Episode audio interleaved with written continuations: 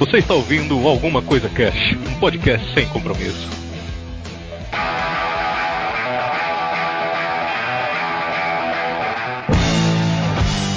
Olá, senhoras e senhores, aqui é o Febrini e quem não sabe aceitar as pequenas falhas das mulheres não aproveitará suas grandes virtudes.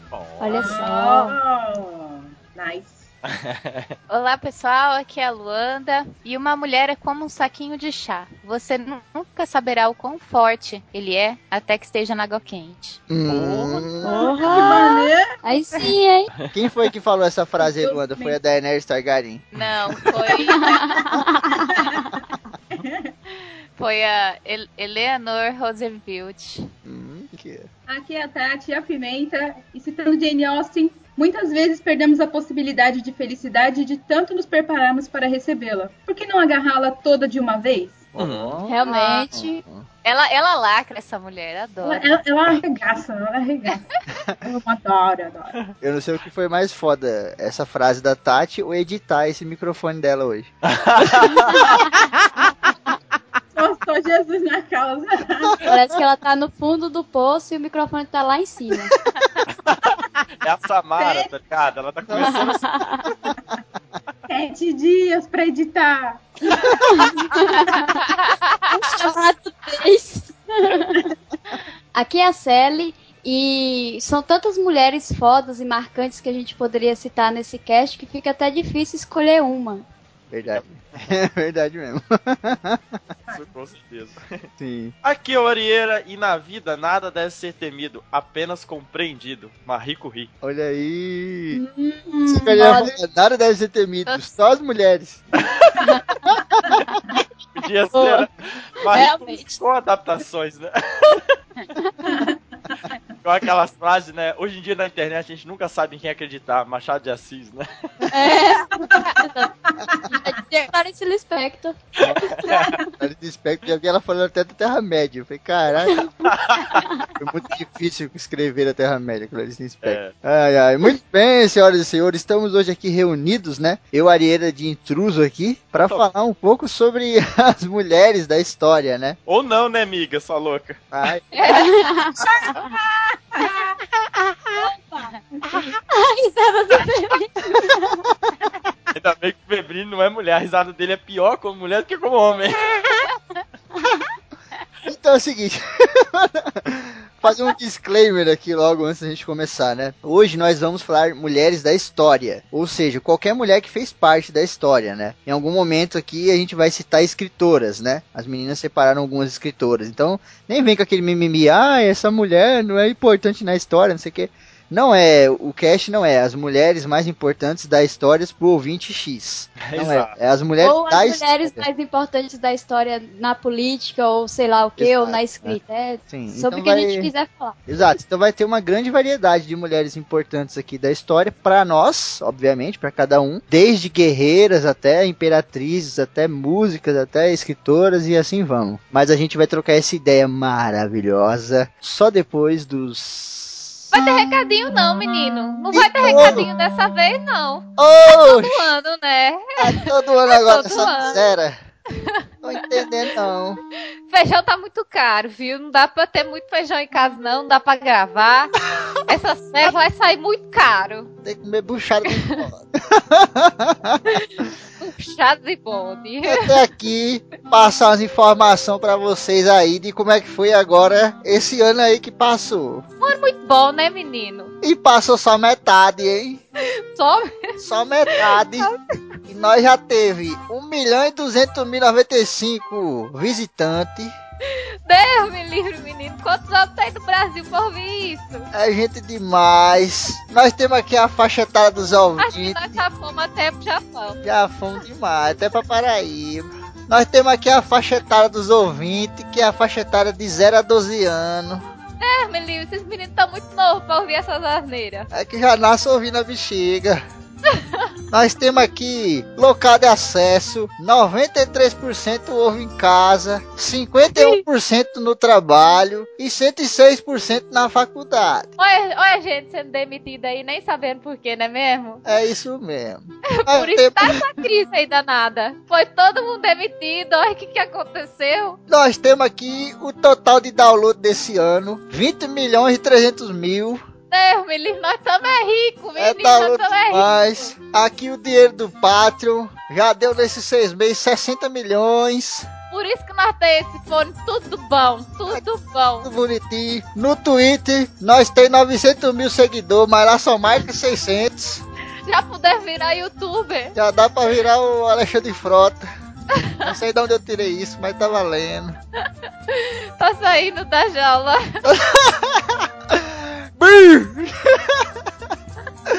e os e-mails, Luanda? Pode mandar e-mail? Lógico que pode mandar e-mail. Nós estamos de férias, mas o programa continua saindo. Nós gravamos numa carreirinha danada, menino. Uma carreira, Olha, uma carreira. carreira de cocaína. Que é que... Parecia a carreta do furacão, dançando aquela música lá, todo mundo junto, um sambeiro pra gravar esses negócios tudo antes. Olha, deu um trabalho manado. Então vocês fazem favor de mandar e-mail. Deu um trabalho manado, que é o manado, é uma manada de trabalho. Vem com a manada de boi. Que quando sai a carapeia da moléstia, sai deslizando mais liso do que carreira de gato na terra molhada. E Luanda, como é que nós vai ler esse mundo de e-mail que vai chegar nas férias? Ah, eu eu não sei. Só sei que foi assim.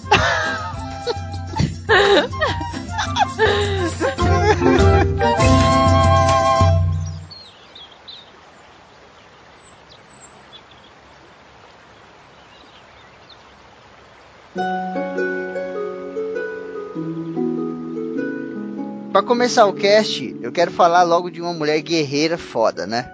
Uma mulher que é pouco conhecida, que é a Boudica, cara. Ou muitos podem conhecer ela como. Boadiceia, ou a Boadiceia, né? Depende muito dessas traduções aí, porque, querendo ou não, é um nome celta, né? Então a gente não tem muito registro da pronúncia, né? É. É, a Boudica teve uma história muito foda. O que, que ela era? Ela era de uma tribo celta chamada Icenos. E os Icenos, lá onde ela vivia, tinham um, um acordo com Roma, né? Foi durante aquele Império Romano e tal.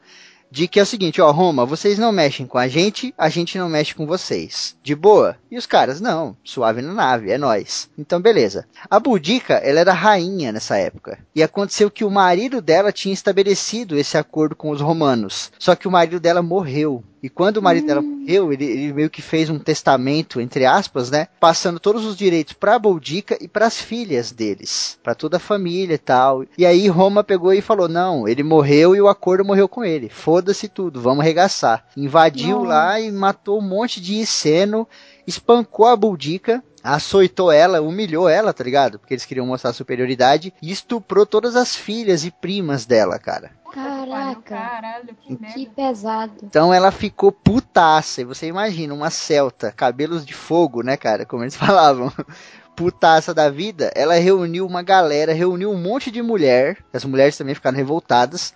Armou geral e começou a passar num monte de, de tribo ali celta, contando a história e sempre pedindo favores em nome do marido dela, que também tinha ajudado muita gente. Ela reuniu uma galera foda e foram pra cima dos romanos, cara. Chamaram os Trinovantes, que eram outra tribo celta muito forte, e foram pra cima dos caras. Atacaram os caras no lugar chamado Camulodunum, que era tipo uma base, tá ligado? E destruíram tudo, tipo, meu, derrubaram o lugar, tá ligado? Destruíram Caraca. o lugar todo, mataram um monte de romanos. E depois, é, infelizmente, ela acaba sendo emboscada aí, né? Os romanos tinham uma estratégia de campo muito fodida, né? A gente vê hoje aquelas estratégias assim, tipo, ó, você vai pelo flanco, o outro vai do outro flanco, né? Põe o inimigo no meio e a gente cerca. Os romanos tinham esse tipo de estratégia, só que era uma coisa muito superlativa. Então era assim, ó, você vem ali do Pará, o outro vem de São Paulo e o outro vem do Rio Grande do Sul, tá ligado? Os romanos começavam a fechar o cerco de lugares muito distantes. Então quando eles chegavam na batalha, eles já chegavam com o cerco fechado. É muito Aham. louco isso, porque eles eram um exército muito grande, né? E aí emboscaram ela e infelizmente mataram ela. Por que que eu escolhi a Boudica? Por que que eu achei ela tão foda assim pra trazer aqui? Porque, cara, Roma já teve muito inimigo conhecido, né? Tivemos o famoso Átila, gravamos um ACC sobre ele aqui, né? Sim, sim. Tivemos o Aníbal, que deu um trabalho do caralho pros caras. Com certeza. Tivemos nosso querido Vercingetorix, também gravamos um programa aqui no ACC. Tivemos Viriato, tivemos Pivo, Espartaco da, da Itália, Armínio, tivemos um monte. Mas da Inglaterra. Asterix, não dá pra esquecer. Asterix. É? Mas vindo ali da região da Inglaterra, quem que você tem? Boudica, velho. E foi depois da Boudica, que era uma mulher, que o Império Romano começou a falar: Meu, eu acho que os nossos inimigos estão crescendo demais, tá ligado?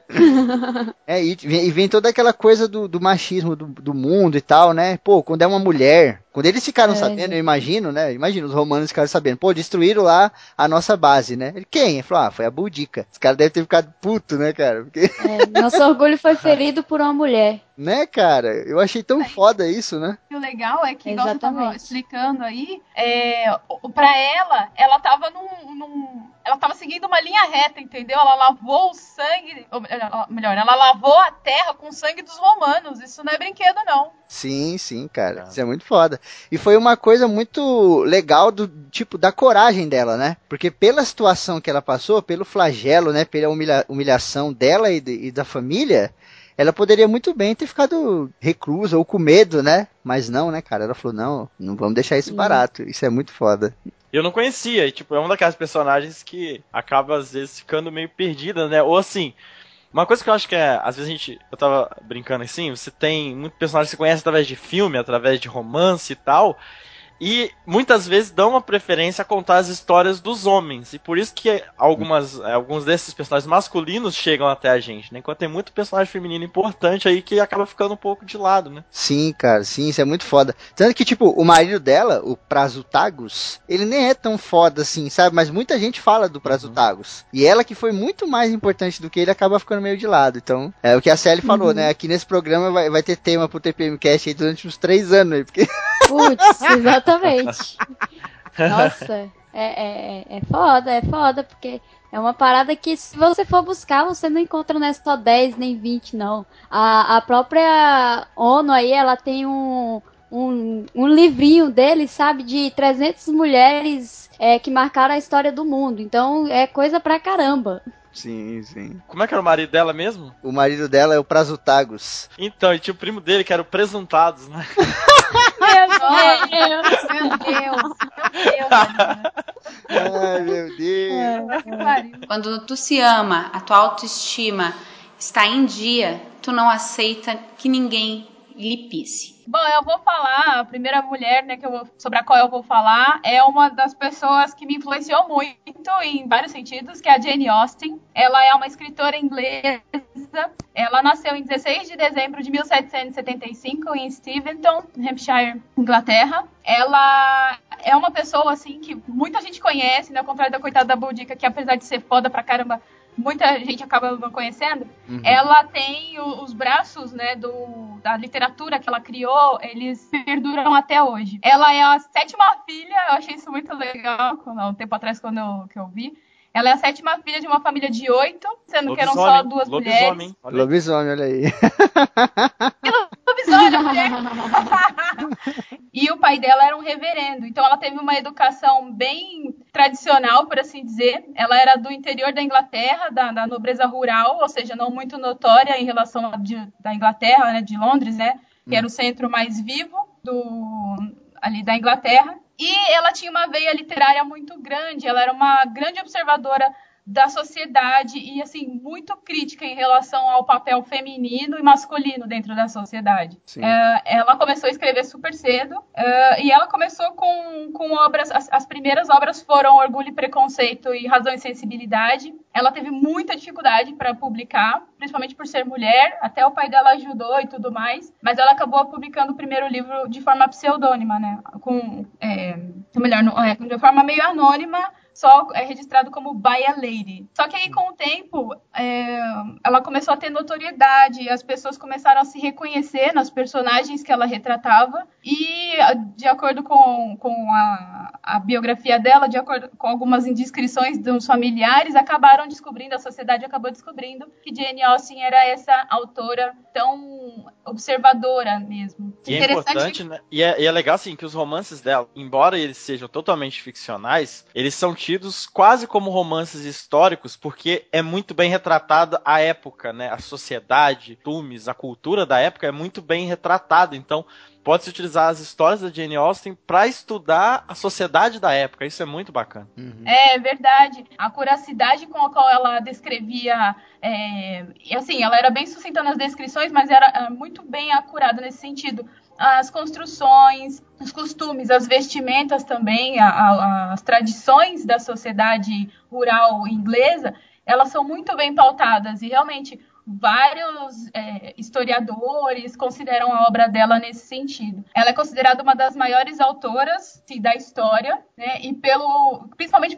valor histórico dessas obras, assim como outras é, mulheres é, da história, assim, ela acabou não se casando. É, como ela retrata na obra dela, ela fala, as personagens dela querem muito se casar por amor e preferem ficar solteiras e ficar elas sabem que seriam párias da sociedade por isso, porque nessa época a mulher sozinha era considerada solteirona, uma Sim, largada e tudo mais, né? Tem isso Sim. muito pesado, mas ela preferiu ser fiel à, à filosofia que ela tinha, à visão que ela tinha em relação ao que ela via diariamente. E embora tenha se apaixonado duas vezes, a primeira vez ela acabou não ficando com o cara porque ele alegou motivos financeiros, o filho da puta, e o outro morreu, assim, então uma tragédia na vida dela em relação a isso. Eu a tenho como um, ícone assim de mulher forte, porque é difícil, né, você jogar na cara da, da sua sociedade o quão tacanha, o quão atrasada ela é, e ela ainda aceitar isso e te promover como uma eh, escritora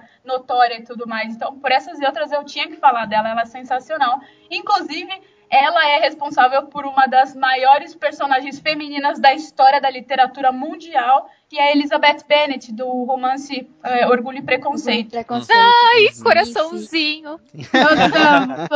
Adoro, adoro.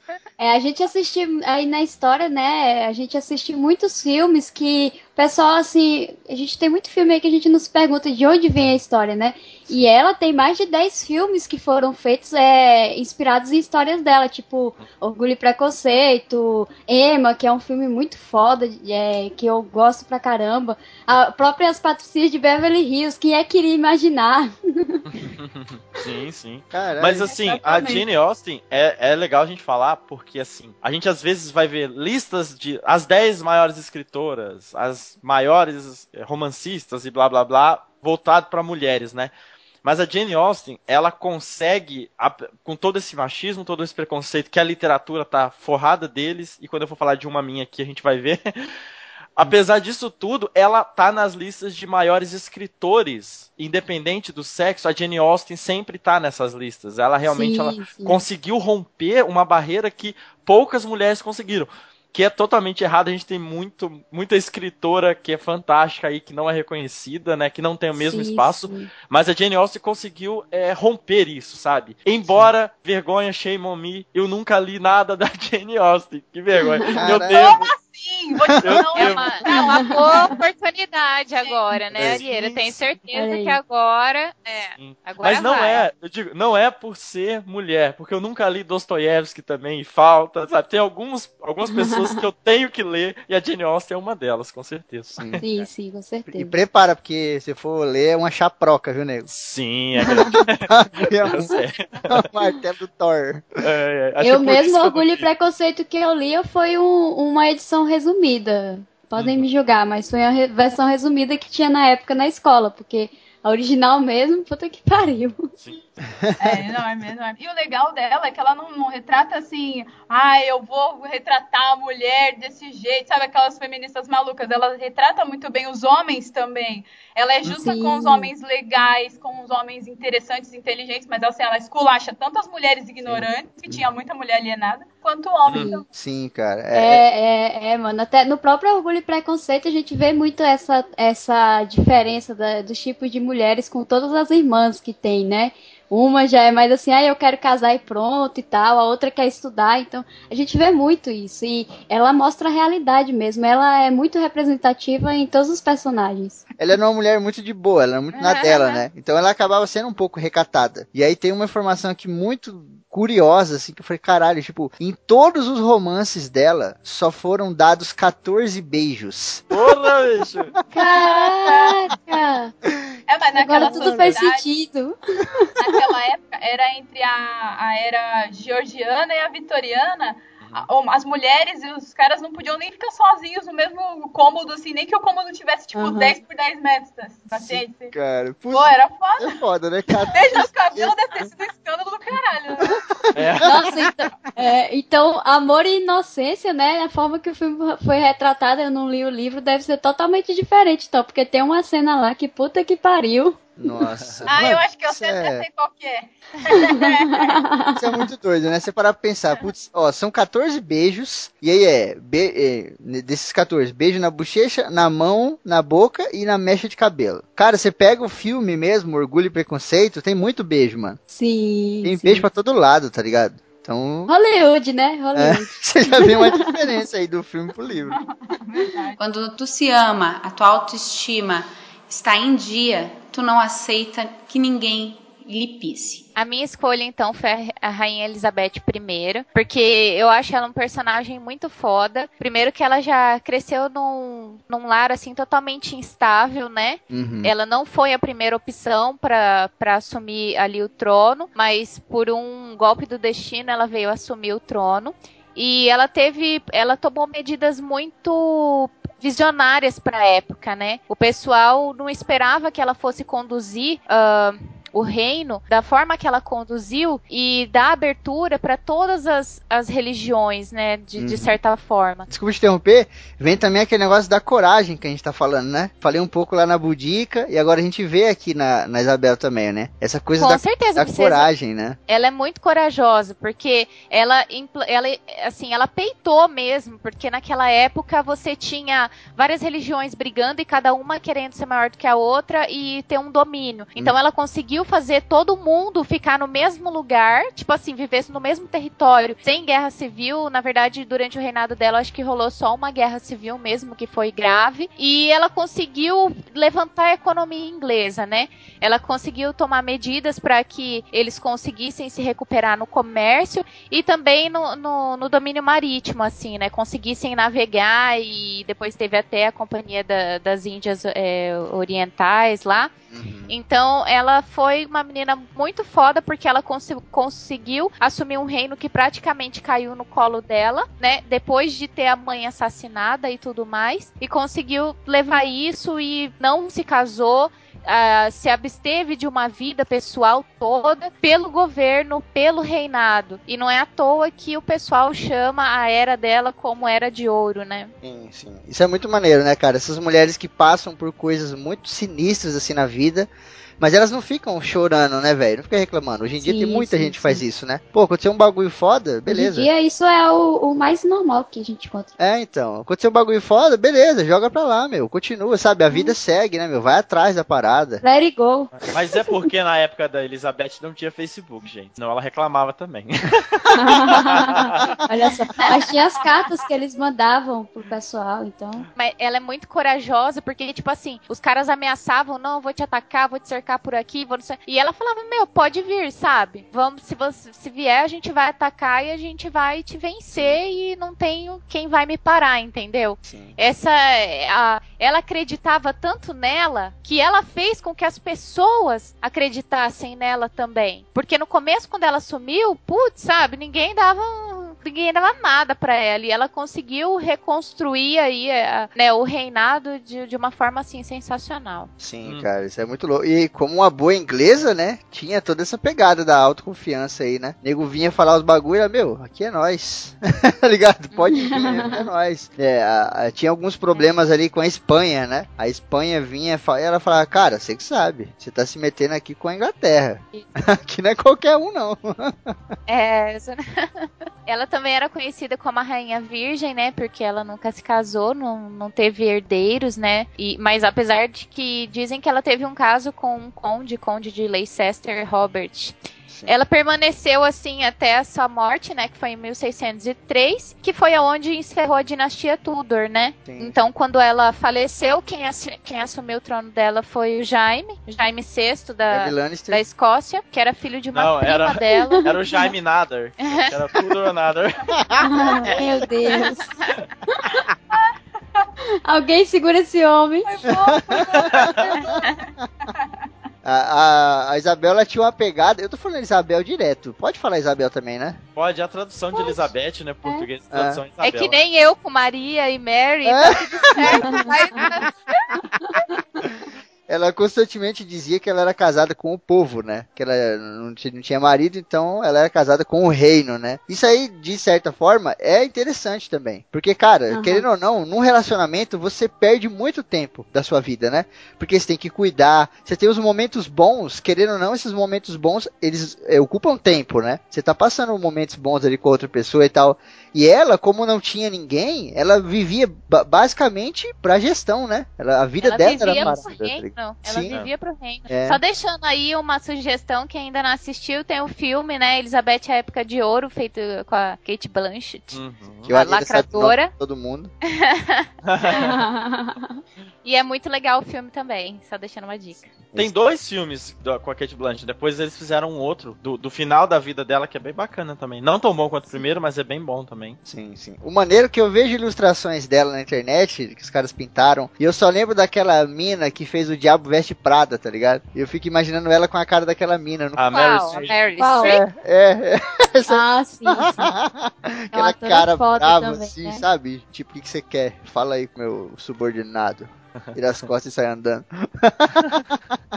Quando tu se ama, a tua autoestima está em dia, tu não aceita que ninguém lhe pise. É, eu vou falar aqui agora, né, da Maria da Penha, né? O nome já entrega porque ela é importante na história. Porque ela é, É. da Penha. Ela nas... Exato. Maria da Penha. Legal é o leg, né? Hoje eu sou a menos legada aqui, pelo visto. É. A Tati dá risada. Tá dando risada da budica. Vai. Vai lá, sério. Beleza. É, Maria da Penha, né? Que o nome dela completo é Maria da Penha Maia Fernandes. Ela nasceu em Fortaleza, no Ceará, em 1945. Na internet é difícil encontrar é, a data certinha de nascimento dela. Acredito eu que tem no livro dela, né? Que daqui a pouco eu falo dele. É, ela era uma farmacêutica bioquímica. É, putz, a história dela é foda desde o início, desde quando ela buscou os estudos dela, sempre teve o apoio dos pais. É, a família dela sempre foi uma pessoa, uma família que sempre falou que o estudo era o caminho para uma vida boa. E durante a faculdade ela se casou uma vez é, com um jornalista, só que depois de um tempo, um ano e pouco de casamento, ela percebeu que ele era muito machista, que não apoiava ela nos estudos e nem no trabalho, até que ela se separou e apareceu uma oportunidade dela estudar na USP, fazendo o mestrado dela. É, é, e aí ela fez esse mestrado lá e foi durante esse mestrado que ela conheceu um professor, que foi o Marco Antônio Heredia Viveros, que era um colombiano que dava aula aqui no Brasil. E aí ela foi se apaixonando pela forma prestativa, carismática que ele tinha na época, até que eles é, decidiram se emancebar, como ela mesma disse. Ah, e, bom, eles tiveram três filhas, né? Mas é, no, no, na- na- no nascimento da segunda filha foi que ele começou a, a mudar, assim, a atitude dele, começou a se tornar uma pessoa mais agressiva, a gritar com ela, começou a bater nas filhas deles. E foi quando começou toda a história que muita gente conhece aí, onde ele tentou matar ela duas vezes. A primeira com um tiro, onde ela ficou quatro meses no hospital. E até então ninguém sabia que tinha sido ele, né? Ele falou que foi um assalto e tudo mais, porque ela estava dormindo na hora. E ele fez toda uma ensinação. O cara é muito louco, né, velho? O cara tem que ser muito Uhum. doente, né? Putz, Nossa, ser humano a, é foda, a velho. história, eu indico vocês pegarem a história detalhadamente, porque aqui vai ser muito resumido. Bom, Ele tentou matar ela depois que ela retornou do hospital, né? Eletrocutada no chuveiro. Muito louca a história também. E, e a partir daí ela começou a viver em cárcere privado. Só que por sorte dela, a vida sempre ajudando o, as pessoas boas, né? É, ele conseguiu um trabalho no Rio Grande do Norte, então ele tinha que estar tá indo lá vendo até acertar tudo se iriam mudar ou não. Que foi quando ela planejou a fuga dela é, e ela conseguiu fugir para morar na antiga casa que ela nasceu. E foi quando começou, né? É, ela denunciou, ela buscou vários recursos dentro do Brasil para conseguir é, culpar, é, fazer a justiça, né, condenar o marido dela por agressão. Só que, como sempre, né, a justiça brasileira, se hoje ela tem várias lacunas, antigamente, então, nem se fala, né? Principalmente Sim. com relação à violência à mulher, que não tinha nada assim que, que ajudasse as mulheres. Então, é, os advogados é, sempre entravam com recursos. Ele foi preso a primeira vez oito anos depois do crime, só que ele não ficou, acho que nem um ano lá dentro, porque os advogados entraram com recurso. É, na segunda vez que ele foi preso também, é, foi em 2001 já, ele foi condenado a 18 anos, se eu não me engano, só que ele ficou dois anos preso e mais uma vez foi solto. É, então, é, ela se juntou com duas ONGs, é, duas organizações não governamentais não governamentais que chegaram nela através do livro que ela escreveu. O nome do livro é Sobrevivi, Posso Contar, que ela conta toda essa história de bem burocrática, de uma forma bem burocrática, com todas as leis que, que é, mostravam que ele era culpado. E, inclusive, hoje em dia tem um cordel que foi escrito para... Porque o livro ele era muito assim de direito. E tem esse cordel agora que é uma linguagem muito mais acessível para todo mundo. E aí, é, através desse livro, duas ONGs fodonas chegou nela, né? Que é a CLADEM, que é o Comitê Latino-Americano e do Caribe para a Defesa dos Direitos da Mulher, e o e o CEGIO, que é o Centro pela Justiça e Direito Internacional. É, e aí, através disso, eles fizeram uma denúncia para AEO, que é uma organização de direitos das Américas, é, onde eles recomendaram duas vezes o Brasil para trabalhar em cima de leis que, que, que fossem contra a violência doméstica ou que, que desse punição para esses para esse crime que não tinha ainda. É, e, e aí o Brasil, claro, né, não, não tomou nenhuma frente disso, né? Continuou como estava. Até que com a terceira denúncia, muito tempo depois, 19 anos depois, quase com o crime prescrevendo, é, eles denunciaram novamente e a OEA, ela, OEA, ela puniu o Brasil por, por omitir essas agressões e não, não dar a devida condenação, né? E foi então que o Brasil teve que criar uma lei em cima disso, embasada em tudo isso. É, e essa lei foi homenageada com o nome dela, Maria da Penha, que a gente conhece hoje. Sim. E que, puta, o que, que seria de muitas mulheres aí se não fosse por essa mulher, né? Sim, cara. Só uma parada aí que a, a série acabou não mencionando, que é muito importante, é que ela ficou paraplégica, mano, devido às Exato. agressões malucas, né? Sim, então, tipo, sim, ela sim. era uma mulher muito bonita. Se você buscar foto da Maria da Penha aí na época, ela era uma mulher muito bonita. Ela era uma mulher muito boa, sabe? Todo mundo sempre falou que ela era uma mulher muito boa com todo mundo, assim e tal. Por isso, que eu, por isso que eu vejo esse tipo de coisa, eu fico, sabe, mano? Não tem sentido. O ser humano é muito maluco, tá ligado? É, e esse bagulho que você falou da organização americana foi, foi depois que foi para lá que, que, o Brasil começou a dar atenção. Porque Exatamente. até então o tava cagando, tá ligado? Foi depois que eles falaram que antes eles fizeram duas recomendações. Ó, eu acho legal se vocês fizessem uma lei em cima disso. Falaram de novo, eu acho bacana se vocês insistirem nisso. Eu tô falando sério. Na terceira vez, mano, já era. Eles falaram que eles tinham que fazer isso ou o Brasil iria pagar por isso, porque o Brasil tava meio que omitido esses crimes. Uhum, E olha que maneiro. 2015 agora foi feita uma pesquisa e a Lei Maria da Penha foi eleita, entre aspas, a lei mais conhecida do Brasil, cara. Tipo, Sim. 99% dos brasileiros conhecem, ou já ouviram falar Sim. da lei, tá ligado? Isso é muito Exatamente. foda, porque realmente marcou a parada, sabe? Foi muito É, importante. E uma coisa que a gente vê muito, a própria Maria da Penha falando em entrevistas que ela participa, é que ela lutou muito durante. Porque essa lei ela foi sancionada em 2016. E desde então ela vem lutando para divulgar. A luta dela não parou ainda. Ela tem hoje o Instituto Maria da Penha, né?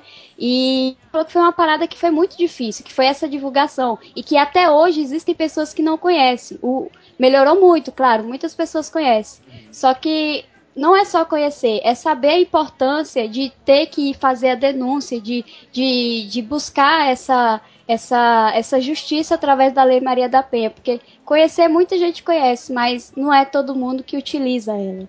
É, até porque as mulheres não, não, não costumam falar, né, cara? Isso é um problema muito sério. né? Mulher tá Sim. lá, tem, aí É. tem a família, aí acontece um tipo de agressão desse, e a mulher fica com vergonha da própria família, às vezes a mulher tem um filho, Sim. tá ligado? E aí a mulher fica com vergonha de falar, né? É, eu já conheci casos de mulher que tava sendo espancada mesmo em casa, saia na rua com a mão na cara, assim, pra poder esconder o roxo, e mesmo assim, sabe, não falava nada. E a gente, quanto sociedade, fica revoltado, né? Você fala, caralho, Sim. mano. Posso fazer nada, eu vou denunciar o cara, mas aí a mina vai e fala: Não, é mentira da pessoa que denunciou. Gente, até hoje, infelizmente, a gente encontra aquela cultura de que a mulher apanhou é porque ela merece, ou porque traiu, ou porque afrontou o marido. Infelizmente, a gente encontra muito isso. Ou então, simplesmente, é, eles veem isso, mesmo que não seja dessa forma. E é uma parada que a gente tem que mudar muito. E que a Maria da Penha ela é tão foda, foi por isso que eu escolhi falar dela, porque ela não parou só aí. O Instituto Maria da Penha, ele não atende só mulheres, ele atende homens que se arrependeram da violência contra a mulher e que buscam mudar essa cultura que eles foram criados, ou, ou que buscam melhorar, às vezes é algum transtorno que deixou eles dessa forma, porque muitas vezes a pessoa casa com o cara esperando ser o homem da sua vida para sempre, mas aí ele muda. Mas por que que ele mudou? Até alguns gays, né, cara? Alguns homossexuais procuram também o instituto pra se informar e tal, porque esses caras também a gente sabe que sofrem É. muita violência aí e tal. Exatamente. Hoje, até a campanha que ela faz no Instituto Maria da Penha hoje em dia, que ela fala, é uma campanha para ajudar todos aqueles que precisam de ajuda.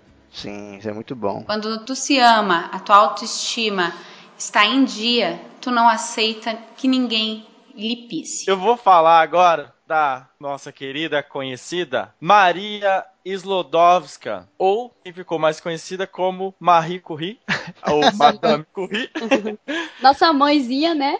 nossa mãe.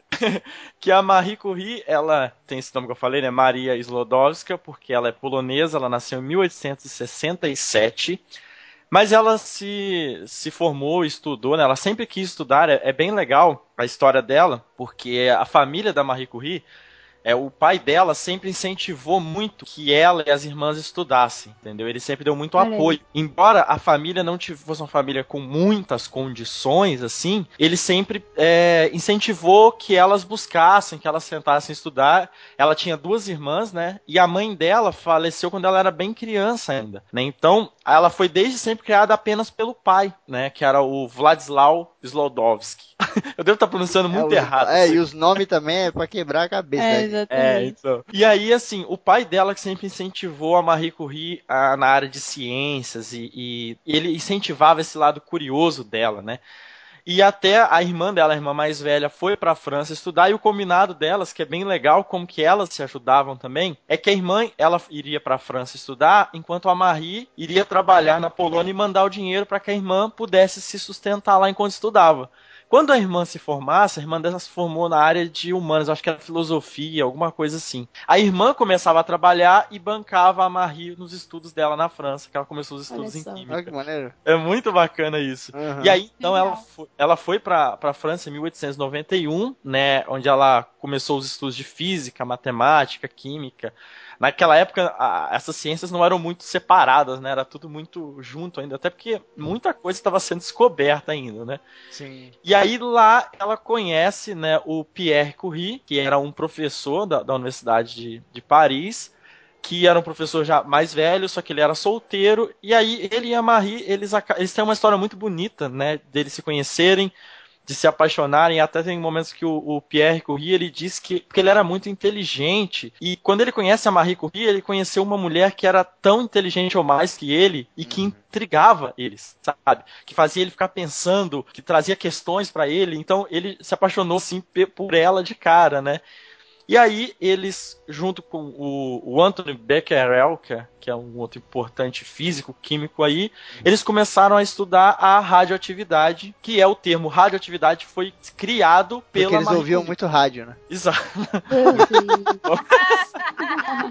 Eles estudavam ouvindo rádio.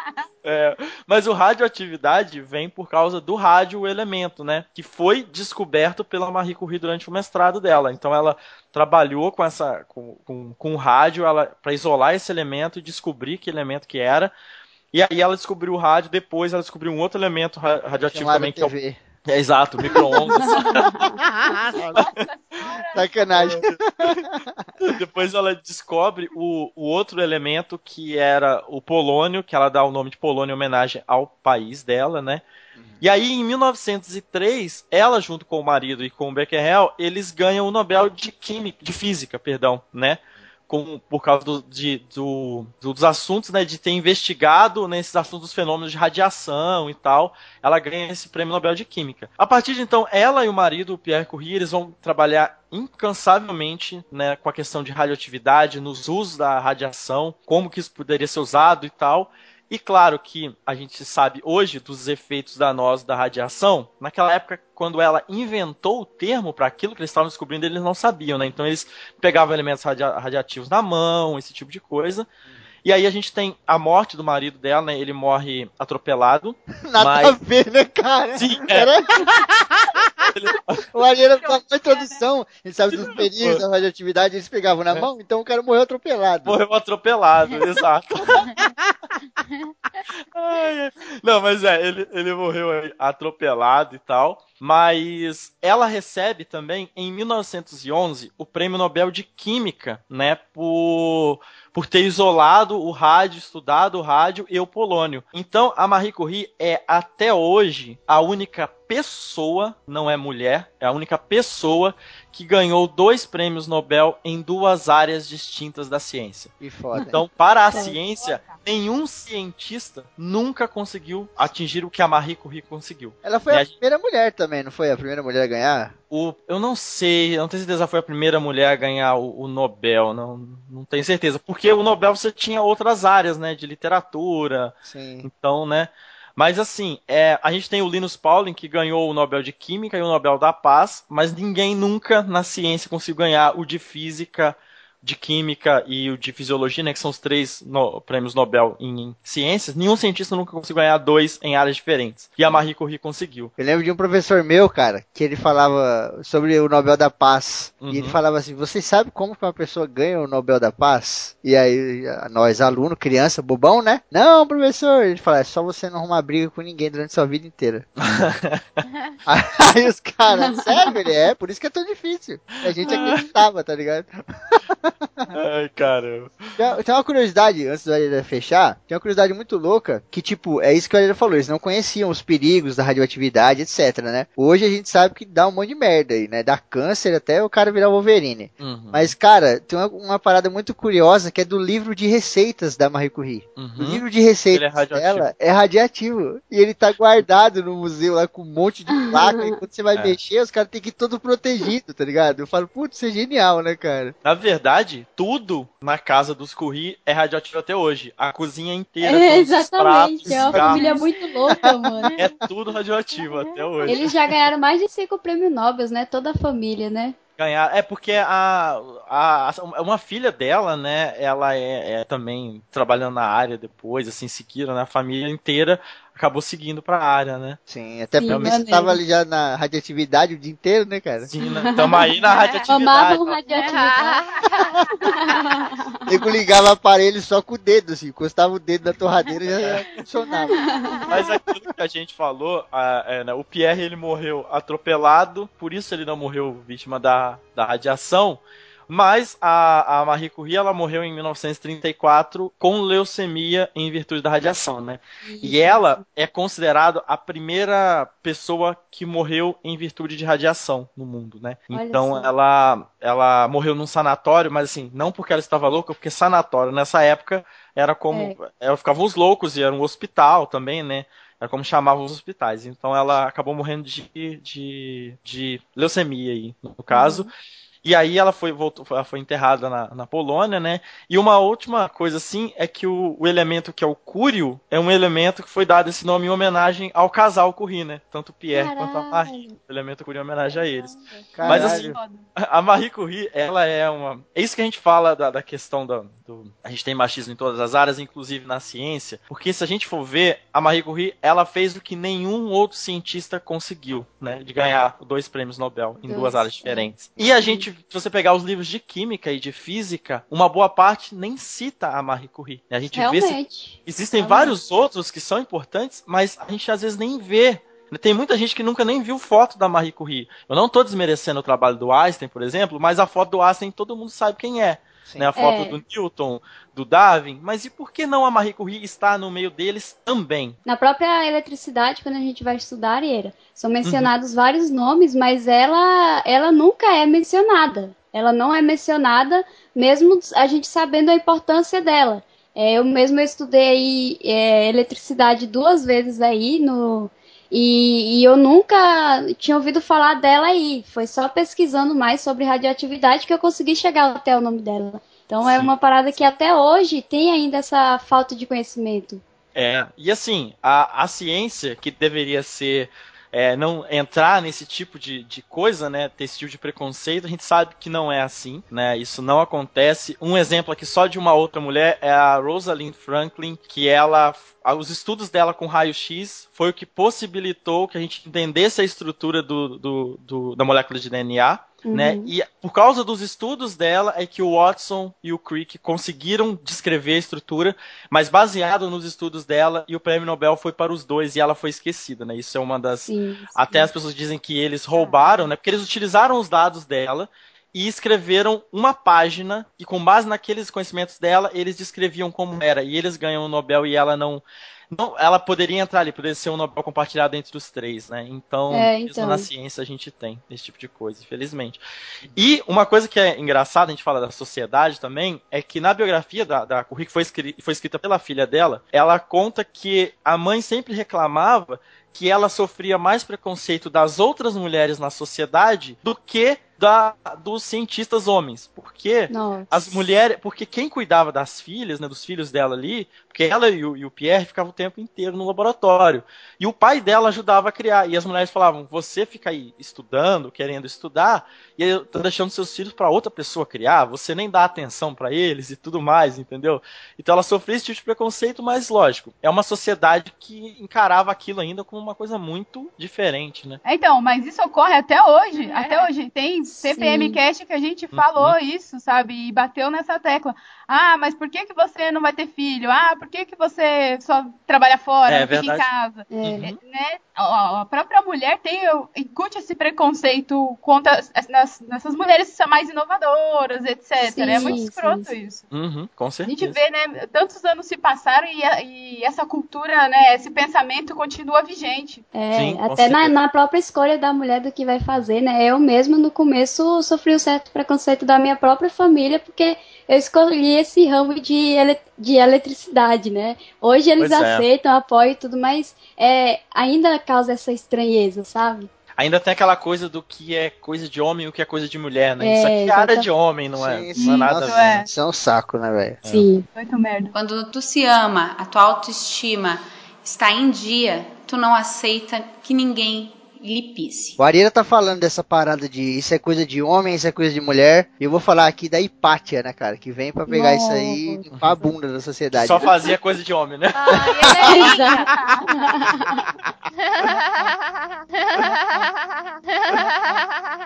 Ela é linda principalmente Que porque porra ela. que- Olha a risada Que risada foi essa, velho? ela leu, ela leu o hahaha. Virou a Eliana agora, caralho. É verdade, Eliana, Eliana. Puta merda. Eu ia É. falar que ela é linda porque ela é a Rachel Weisz, né? Olha só. Olha, pra que eu vou te falar, pela, pelos bustos que deve aí a Hipátia era mais bonita que ela. Olha!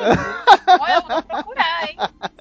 Cara, Hipátia de Alexandria foi uma filósofa, né? Uma das primeiras aí. Foi um iconoclasta da parada. Acho que nem é iconoclasta, foi um ícone. Iconoclasta tem outro sentido. Foi um ícone de- dessa coisa da mulher filósofa. Ela foi muito importante por quê? Porque ela fazia muitos estudos relacionados às estrelas, né? E a gente sabe que naquela época lá esse tipo de estudo era muito valorizado. É, primeiro porque tinha toda aquela questão do movimento, né? De você ir a um, a um lugar se baseando no mapa estelar e tal. E tinha também as questões de mar, né? Nego que ia pro Sim. mar, putz, no mar você não tem muito ponto de referência, né? Então tudo que você pode tirar ali das estrelas, do sol e etc, acaba te guiando bastante, né? A Hipátia foi uma mulher muito importante porque ela era muito plural. Ela estudou uma caralhada de coisas, desde de matemática até retórica, toda essa parte astronômica, é, é, a própria parte da filosofia, né? Ela era uma, uma filósofa muito louca, ela ficava refletindo sobre tudo, né? Filosofar é você refletir sobre si mesmo e tal. E acabou que ela começou a ficar famosa. Por quê? Porque ela era uma mulher muito inteligente e porque ela filosofava, né? Ela trazia pensamentos e tal que as pessoas às vezes não, não conseguiam enxergar. Então ela começou a servir de conselheira de algum, algumas classes da sociedade. E aí ela acabou entrando num jogo dos tronos aí, que é o jogo político, né? Que a gente sabe que é uma merda até hoje. E aí ela começou a, a ser ameaçada, né? Porque tinha alguns caras que queriam assumir a parada e ela tava aconselhando o outro. A história dela é muito grande, não vai dar pra falar aqui. Tem um post no Descolados que eu fiz, quem quiser ler vai ter link no post, se a gente lembrar. E acabou que ela E foi. tem o filme também, tem um filme muito legal. O filme não foi, Sim, altamente recomendado. o filme não foi eu que fiz. O filme eu só assisti. É, é. Acontece que a Hipátia foi emboscada, né? Pelos, pelos cristãos fervorosos da época lá. Os caras acabaram matando ela de um jeito muito bizarro. Que foi, tipo, torturaram ela, né? Esfolaram ela viva, conchas. Tiraram toda a pele do corpo dela, deixaram ela Ai, toda em carne viva. E aí depois desmembraram ela, né? Pouco a pouco, dedos, mão, braço tal, aquela coisa toda. E queimaram na fogueira. Por que, que a Hipátia é uma, uma pessoa muito importante? É uma mulher muito importante da história, pelo menos pra mim. Por conta dela quebrar alguns paradigmas, né? Que é um desses que o Ariel tava falando. Isso aqui é coisa de menino, isso aqui é coisa de menina, tá ligado? Ela chegava e falava, não, cara, isso aqui é coisa de gente. Qualquer um pode fazer Uhum. isso aí, tá ligado?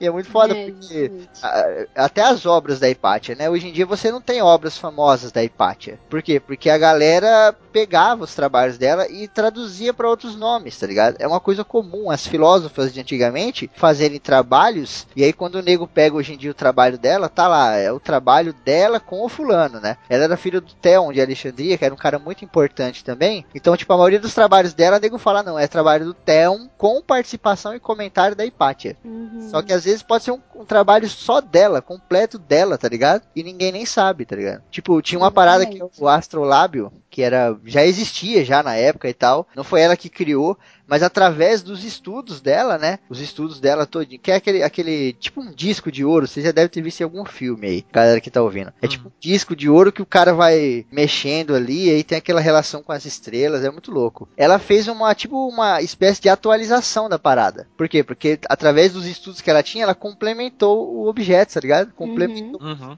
que já era muito famoso, né? Era como se fosse um mapa o negócio. Só que ela chegou e trouxe mais informações. Ó, tem essa estrela aqui, ela se move de tantos em tantos anos. Essa outra aqui não se move faz 15 anos. E, e tipo de estudo assim que a gente sabe, né? Que leva tempo, né, cara? Tem como. Naquela época, né? Não tinha como você medir. Deixa eu ver aqui qual o comportamento dessa estrela específica sem o tempo passar, né? Tem como. Hoje em dia a gente tem uma par de estudos aí, os caras fazem probabilidade pra caralho. Então eu chamei a Hipátia aqui pra mesa porque ela era uma filósofa, né? A gente não costuma ouvir muito de filósofa, né? Quando Uhum. fala filosofia, Sim, sim, sim. filósofo. E pra mim ela é uma filósofa importante. E até uma coisa que é, que é importante também, a gente ouve falar de filósofa, tipo a Simone de Beauvoir, porque ela tem uma relação com a questão do feminismo, né? E eu acho que, não que não seja importante, é extremamente importante, a gente tem visto Total. isso nos últimos tempos, mas eu acho que também quando a gente tem um exemplo de alguma mulher que ela se sobressai, independente da questão do feminismo, isso também tem que ser ressaltado, né? Sim, que é o caso dela, né? É porque ela não se baseia né, só é, é, nas mulheres, ela se baseia na, na vida, na sociedade. Uhum. Sim, sim. Era, era muito humana, né, cara? O Sim. negócio de filosofia é muito Era, ela andava de boné, a barreta, né? Era muito humana. ela era muito grok. Ela era de, ela era de humanas. Ela era. É, exato. E é, né, cara, tipo, é, esse tipo de filosofia que a Hipátia trazia era aquela filosofia clássica, né? Sobre o tudo e o todos, né? Sobre o- a- desde o do movimento do sol, da nuvem até o problema familiar e tal que a gente tá vivendo no, no dia a dia, etc. Era uma coisa muito ampla, né? Tanto que esse tipo de gente praticamente vivia disso, né? A Hipátia Sim. acabou tendo algumas oportunidades de dar aula e tal. Ela teve alguns discípulos que a história também deu uma cagada, né? Porque ela era uma mulher, então o nego não dava muita atenção pra isso. Mas, Uhum. pô, basicamente ela vivia de filosofar, tá ligado? Ela era uma filósofa, ela, era o trabalho dela, né? O que, que você faz? Eu sou um filósofo. Aí o nego imagina, o que ele faz? O que, que esse cara ele fica o dia inteiro? Meu Deus, o céu é azul e tal. Porque a minha unha quebrou. É, ó, céu. Nossa, Mas não, o filósofo ele tem uma, uma forma de ver as coisas muito diferente, né? Por isso que ela é uma ótima conselheira, né, cara? Isso. Nego via na política as coisas muito ali, preto no branco e tal, ou então via muito na trama, né? E ela chegava com opiniões interessantes, com conselhos diretos. Quando tu se ama, a tua autoestima está em dia, tu não aceita que ninguém lhe pisse. Então, eu vou falar bem resumidamente sobre Joana Dark, que tem uma história imensa, né? Nossa. Mas foi uma pessoa muito corajosa. É, é meio louco, assim, de pensar que, de repente, praticamente uma criança vai decidir que vai coroar um rei, né? É. Mas essa foi, resumidamente, a história dela. Ela, desde os 13 anos, relata que ouvia vozes, né? Que tinha uma comunhão muito grande, assim, com Deus. Os, os pais eram ah, é, camponeses, né, agricultores, artesãos. Ela também seguia o mesmo, mesmo ritmo ali trabalhando com a família, mas era muito próxima ao catolicismo, né? E por volta dos 13 anos ela começou a ouvir essas vozes falando que ela tinha essa missão de coroar o rei, né? De trazer o Ca- é, Carlos Carlos VII, se eu não me engano, eu, eu esqueci É, eu o nome agora dele. O rei é o V, Carlos uma VII. coisa É, o, é o sétimo. Carlos é o sétimo, né? Nessa época, os ingleses dominavam a França, tinha um rei ali que faleceu e tinha uma disputa entre bor borgonheses e os outros, eu esqueci o nome. Ah, deve ter um milhão, né? Porque, porque foi que era- durante a guerra Ai. de 100 anos, então tem muita Ah, família. então.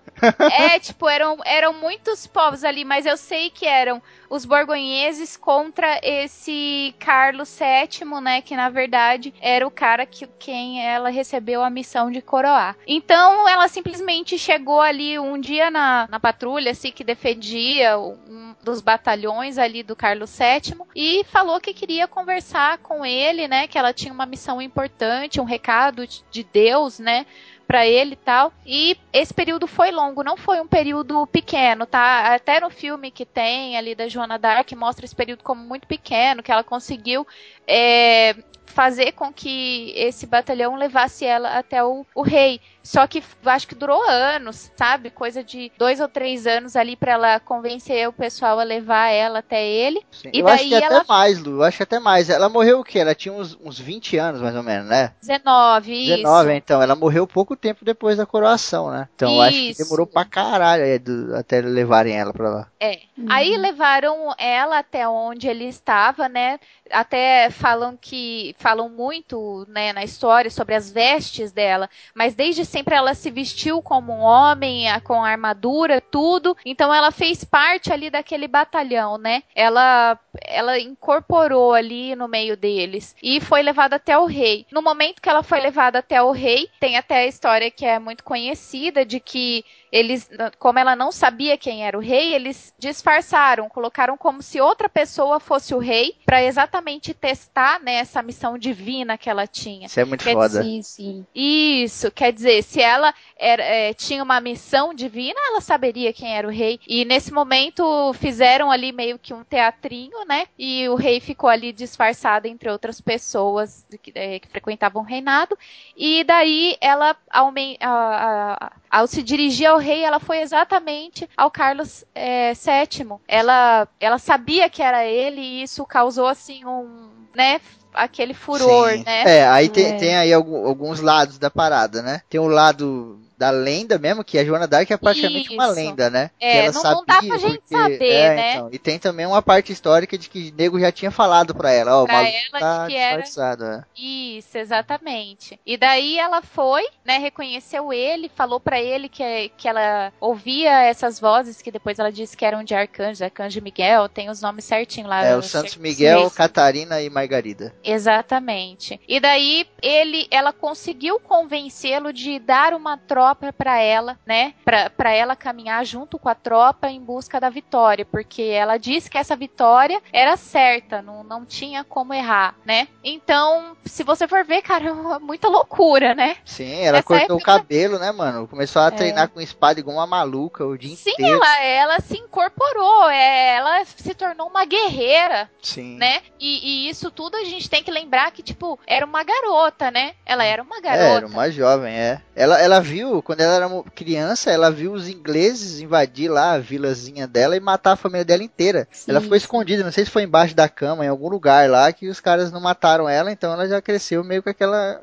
aquele ódio dos caras, né, meu? Então quando ela teve a oportunidade de, de treinar e de levar alguma coisa contra o inimigo, ela falou, putz, é, sou eu mesmo, não tenho medo não. E isso deu grande popularidade para ela, né? Porque as pessoas começaram a acreditar que aqu- aquela, aquela guerra seria vencida de qualquer forma. Sim. Ela se tornou meio que um mito, né? É, A que deixou a galera puta também, né? Sim. Isso. O Carlos VII começou a falar, nossa, mano, Joana Dark é zica, velho. E aí ele começou a ficar com inveja, e aí começaram a tramar pra, pra ferrar ela. A frase que ela. Ele falou é. igual o Febrini falou. É, exato. Imagina o Carlos VII falando isso. E até A o frase- medo, né, de, de que ela se tornasse esse símbolo que ela já vinha se tornando e que em algum momento ela pudesse destronar, né? O símbolo ser maior do que o Exato. próprio rei, né? Sim. É, é, é a frase que ela disse pro- assim pro, pro rei foi o seguinte: Senhor, vim conduzir os seus exércitos à vitória. Vocês têm ideia do quanto isso é forte? Uma garota que ninguém conhecia, vinha lá de não sei que terra, de filha de agricultores, chegou até lá e fez acontecer. Então ela foi treinando tal. É, o primeiro objetivo dela era ali então é, dominar Orleans, né? E ela foi, foi com o exército dela, conseguiu ganhar a guerra, conseguiu ganhar Orleans, né? A partir disso daí geraram, tiveram várias batalhas da qual ela participou, tal. Só que ela era muito perseguida pelos borgonheses, né? Que era o Sim. outro lado da corda, que era o quem estava disputando, vamos dizer. Lógico, tinha outras pessoas no meio também, viu? Só que os borgonheses eram os mais, os mais fortes, né? Era o, o pessoal que tinha mais tropa e tudo mais. Sim. Então, numa dessas investidas, ela ganhou Orleans, depois ela foi para um rio, se eu não me engano, chama Loire. A, a, intenção dela, depois de Orleans, era conduzir eles até Rouen, que era onde ficavam os ingleses. Era uma rua enorme. Era um Rouen. oh, meu Não Deus. sei como a Marina não fez essa, velho. Então, Eu tô lento, tô lento, tô lento. é, onde ficavam os ingleses, ali ela sabia que se ganhasse Rouen, é, ali ia se consoli- consolidar muito forte e tal, né? Eles começaram a batalha, mas durante a batalha eles não, não foram conseguindo conquistar, né? Então o rei decidiu pela retirada, mas foi onde ela foi machucada também, né? Eu acho, não sei se foi a primeira vez que ela foi machucada, alguma coisa assim, ela recebeu uma flechada e tudo Sim, durante mais. a batalha e continuou lutando, né? Que Sim. virou um Aham. símbolo, assim, né, de resistência. Acho que ela tomou uma flechada no cotovelo, inclusive, que deve doer pra caralho. Nossa, Imagina Deus. se levar uma flechada no cotovelo, cara. É tipo o Aquiles, que levou uma flechada no pé e nego fala, ai, que boiola, porra, destruiu o, o Ah. tendão do cara, deve Você- ter sangrado por 8 litros. é, imagina ela continuar lutando com a espada é, só com a mão, porque foi no cotovelo já era, ela não consegue movimentar mais a outra mão. Nossa, você é louco. Nessa altura, o rei já tinha sido coroado em Reims, que é um lugar, né, lá. E, é, só que não foi uma cerimônia assim super mega ultra, só que ela tava lá e entre as, o, as pessoas de mais confiança, né, do rei, e até é um símbolo muito forte, porque ela tá toda de armadura, tudo mais, e com o estandarte dela, que era a cruz, né, uhum. a cruz cristã tal, e escrito o nome de Maria, se eu não me engano, né. Acontece que ela foi até capturada, inclusive, né, pelos borgonheses lá, depois eles venderam ela pros ingleses, uhum. e aí quando ela voltou, o nego já ficou com uma desconfiança de que, tipo, os caras não faziam isso, eles geralmente executavam, tá ligado? Uhum. Então o nego achou que ela já voltou como uma espiã, aquela coisa toda. A galera já tava com muita inveja dela, né? Então o nego já queria tirar ela dali. E acabaram que começaram a tramar uma parada pra zoar ela e acabaram chamando ela de feiticeira, né? Que esse negócio que ela tinha não era visão católica, entre aspas, cristã nenhuma, uhum. né? Ela tinha era feitiçaria, pacto com o gramunhão. Uhum. E aí nego condenou ela a ficar presa uma cara e logo na sequência já condenaram a morte na fogueira, que era uma parada bem clássica da época, né? Sim. E aí ela foi morta em 1431 aí, uma mulher foda. E depois ela acabou sendo como até um, uma certa forma um pedido de perdão da igreja e ela foi reconhecida como santa, né? Ela é, é santa pela igreja católica hoje em dia. Sim, é. sim. É muito foda a história dela. Tem filme também, né? Com aquela mina do, do Resident Evil lá. Tem, tem, outro, tem, tem dois filmes. Tem com dois? a Mila Jojo, é. Jojovic, mas o outro filme é melhor do, do que o da Mila Jovovich. E Virgem também, né, gente? Qual que é o outro? Qual que é o outro, Lira? O outro é de uma outra mina que eu não sabia. não sei. uma é de uma e outra de outra. É, uma é da Mila o outro é de outra menina. Tipo, é, é que o, ela. o da Mila é. realmente é o mais notório. Eu lembro que na é. época foi super, né, uma repercussão muito grande. A visão do Luke Besson ficou bem legal também. E a, tem aquela lenda, né, que ela não gritou de dor nem nada nada, porque a fé dela ajudou ela a aguentar a dor Sim. durante o, né, a, a cerimônia lá de, de queimá-la. É, ah, mas tem, tem um, um, livro do Paulo Coelho que eu li, eu não vou nem lembrar qual era, mano. Que ele fala. Brida, não. Não lembro. Que ele fala um pouco dessa parada da fogueira. Que às vezes nego jogava óleo na fogueira para queimar mais rápido, pra pessoa morrer mais rápido, né? Se você pagasse o cara. E essa porra desse óleo soltava um gás lá que você simplesmente desmaiava, tá ligado? Uhum. Que queimava ali, subia, e aí tem gente que acredita que ela tenha desmaiado, por isso que ela não gritou, tá ligado? Mas tem as duas versões aí também. Sim, sim. O que eu acho ela muito... tem a lenda também. É. O, que eu, o que eu acho muito foda, assim, na Joana é que ela manteve a fé dela intacta. Antes dela ser executada, ela se confessou, fez a comunhão. É, ela morreu virgem, foi muito questionada também por isso, né? E ela nunca arredou o pé, assim, ela acreditava naquilo é, fielmente, tanto que as pessoas achavam que aquilo beirava insanidade, que talvez ela fosse louca, sei lá, entendeu? Sim, sim. É, tipo, hoje em dia a gente vive uma época muito de, de muitas mudanças, né? A gente mesmo muda muito hoje em dia, né? Um dia você tem um objetivo, daqui a pouco você não tem mais. Aí você tem um valor, daqui a pouco esse valor muda. Daí você tem é. opinião, não sei o que. Mas, cara, quando você tem uma parada assim na sua vida que é grandiosa e você passa por um monte de merda, mas você não deixa aquilo de lado, acho que coragem é a única palavra que tem pra resumir, porque é foda, ah, cara. Com certeza. Até porque a sociedade inteira tava julgando ela por essas escolhas dela pessoais. Sim, sim. E, e eu só tenho uma coisa para afirmar com, com veemência, foi que eu não matei Joana Dark. Oh. Ah, nossa! Olha aí. Ai, meu Deus. Estão querendo roubar o lugar do Arieira aqui mesmo. Nossa, tá. Eu tô devagar, né, cara? Cada hora vem um. É foda, teu oi. Quando tu se ama, a tua autoestima está em dia, tu não aceita que ninguém Lipice. Bom, eu vou começar citando é, algo que o Febrini vai gostar. Vou citar o Elmer em O Senhor dos Anéis, O Retorno do Rei, onde ele se vira para sua irmã Elwin e fala a guerra é a província dos homens. Por que, que eu tô falando isso? Porque a pessoa que eu, sobre a qual eu vou falar agora é a Ondina Miranda de Souza. Ela hum. é uma pessoa muito foda. Ela nasceu em novembro de 1911, aqui em Niterói. Eu, pra quem não sabe, eu moro agora no Rio. É, e com apenas 19 anos de idade, ela entrou na escola profissional de enfermeira Alfredo Pinto, em mais ou menos 1931. E ela ingressou na seção feminina. Em 35, ela foi para a sessão mista, ou seja, ela foi estudar com os caras. E por que, que ela estudar enfermagem é importante? Porque ela passou para a primeira turma do curso de emergência de enfermeiras é, de, da reserva do Exército brasileiro. E depois que ela se formou, ela entrou para o fronte militar e ela foi enviada para a Itália, né, com a, outras enfermeiras, assim. Então, até, até essa época, assim, não tinha. A maior parte dos enfermeiros, até conversei isso com o Odin, era homem, os soldados eram homens, era muito homem, mas eles permitiram esse ingresso feminino. E lá na Itália, ela passou por pelo 15 e 16 Evacuation Hospital em duas cidades e mais um outro. Ela atendia tanto os brasileiros, né, quanto os italianos e até os outros inimigos e civis também. Ou seja, numa época dessa Segunda Guerra Mundial, a guerra foda, sangrenta, fodida, ela atendeu. Meu, vocês imaginam, a mulher enfermeira de boa sair daqui do Brasil, vai para a Segunda Guerra, vê mutilação, ver ferimento a bala, ver criança ferrada tal, e o sangue frio que ela teve que ter ali naquela hora, porque eles precisavam dela, tanto até os inimigos, inclusive. Sim, ela se destacou, né, cara? Aquele negócio, na guerra a gente tem algumas pessoas que se destacam, né? Porque querendo ou não, você tem milhares de pessoas ali contribuindo, né? Mas ela se destacou fodamente. E aqui no Brasil, cara, ela era um orgulho e ainda é um orgulho foda, né? Tem muito Sim. agrupamento aí que homenageia. Eu servi o exército e lá a gente tinha um toque para homenagear ela.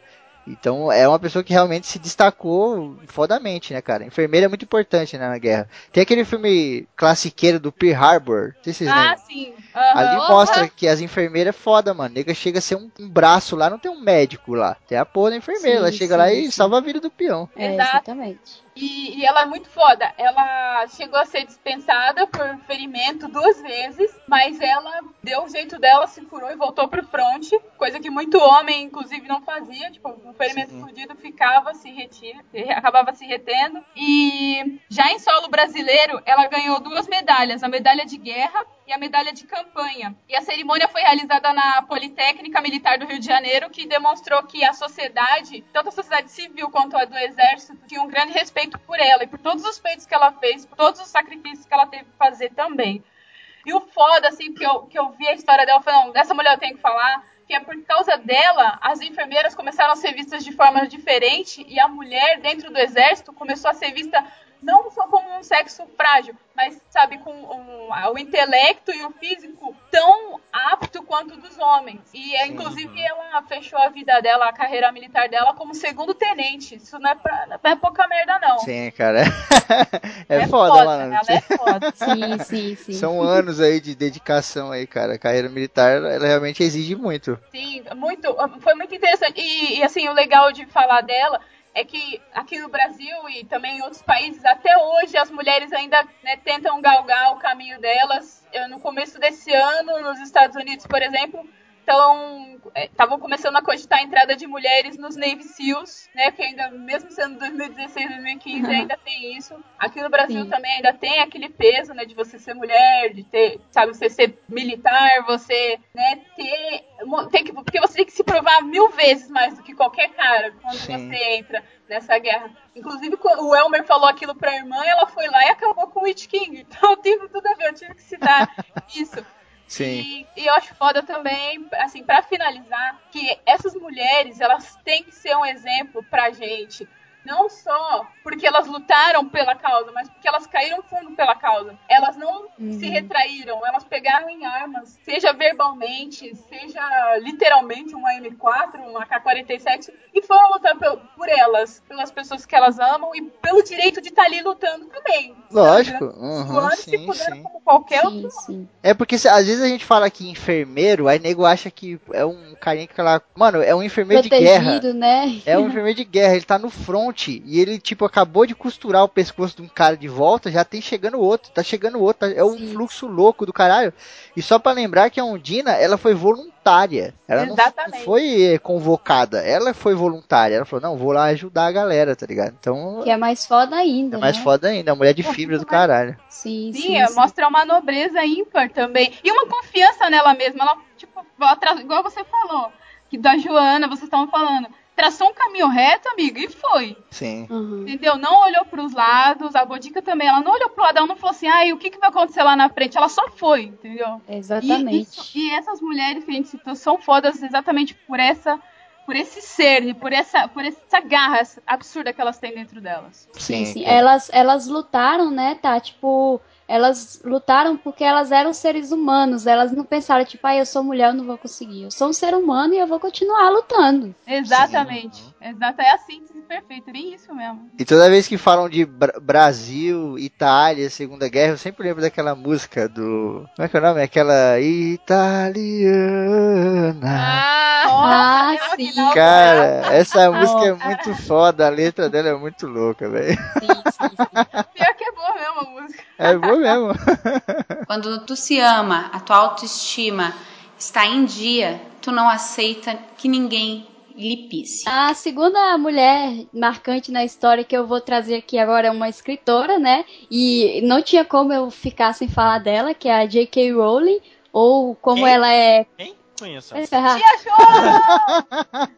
ou como ela é conhecida é, Jo Rowling, né, pelos fãs, e o nome dela mesmo real é Joanne Rowling. Ela nasceu em julho de 1965 na Inglaterra, né, é, onde ela depois deixou a cidade que ela passou a infância dela para estudar é, na França, né, onde ela obteve um diploma de francês, é, é, a língua clássica, né, o francês clássico.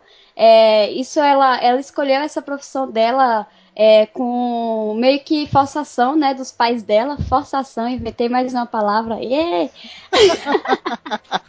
Forçação de barra.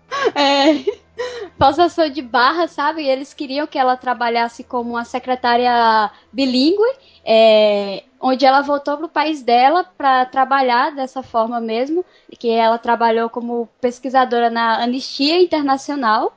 É, só que aí ela não queria isso para a vida dela e depois da morte da mãe dela, ela abandonou tudo isso e foi para Portugal. É, e onde ela decidiu finalmente é, começar a escrever todas as histórias dela, porque ela era uma pessoa que desde pequena ela sempre fantasiou muito. Ela tem uma irmã única que é a Diane, Diane, sei lá como é que fala, e Diane, Inglaterra, né? E então elas brincavam muito, brigavam muito, né? Só que brincavam muito também e acabavam criando essas histórias. Elas mora- já moraram em vários locais, vários lugares, mudaram muito. É, tinha um, um cemitério, né, próximo à casa delas. E ela e a irmã dela ia brincar muito. É tanto que a data comemorativa predileta da J.K. é, se tornou Halloween, né?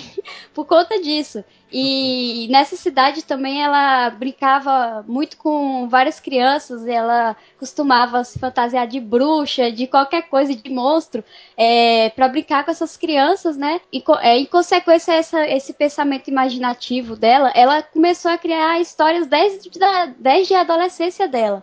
É, mas foi numa viagem, né? Ela saindo, saindo dessa cidade, foi numa viagem de trem que ela ela tinha dois vizinhos, ela tinha os vizinhos que o sobrenome deles eram Potter.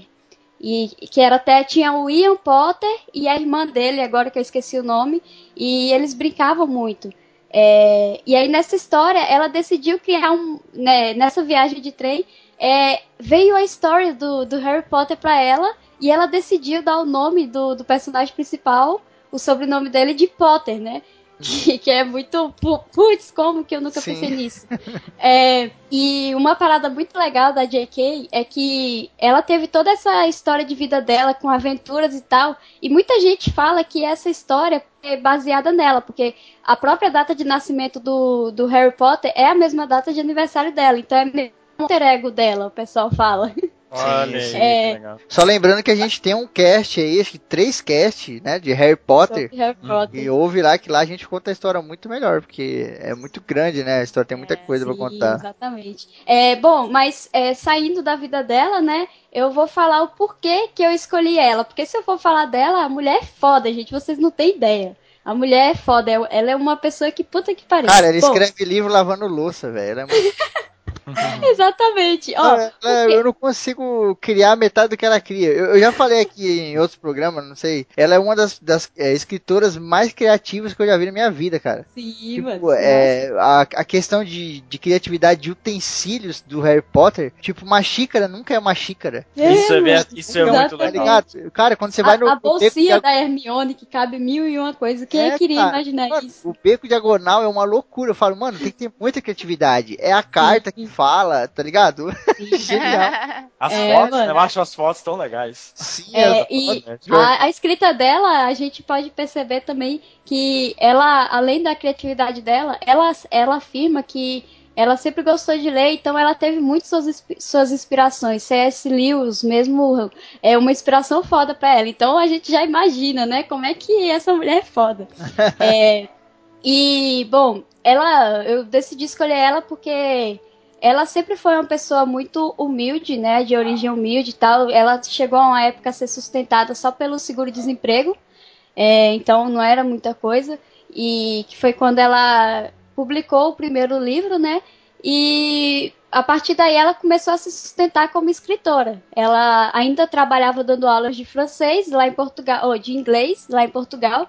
E então ela não era, não tinha só a vida para escrita, mas depois do primeiro lançamento do livro, ela teve a vida só para escrita. Só que ela não deixa de ser foda aí. Que a J.K. Rowling, ela é uma pessoa boa. Ela é uma pessoa que ela tá disposta a ajudar a qualquer um, independente de qualquer coisa na vida dela.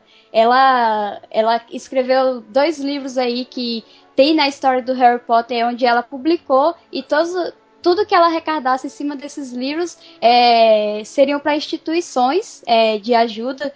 É, ela mesmo tem a Lumos, né, que é uma instituição de caridade para para crianças carentes, que, putz, é, é foda demais a história dessa instituição, depois procure. O nome, né, já é bem sugestivo, Lumos.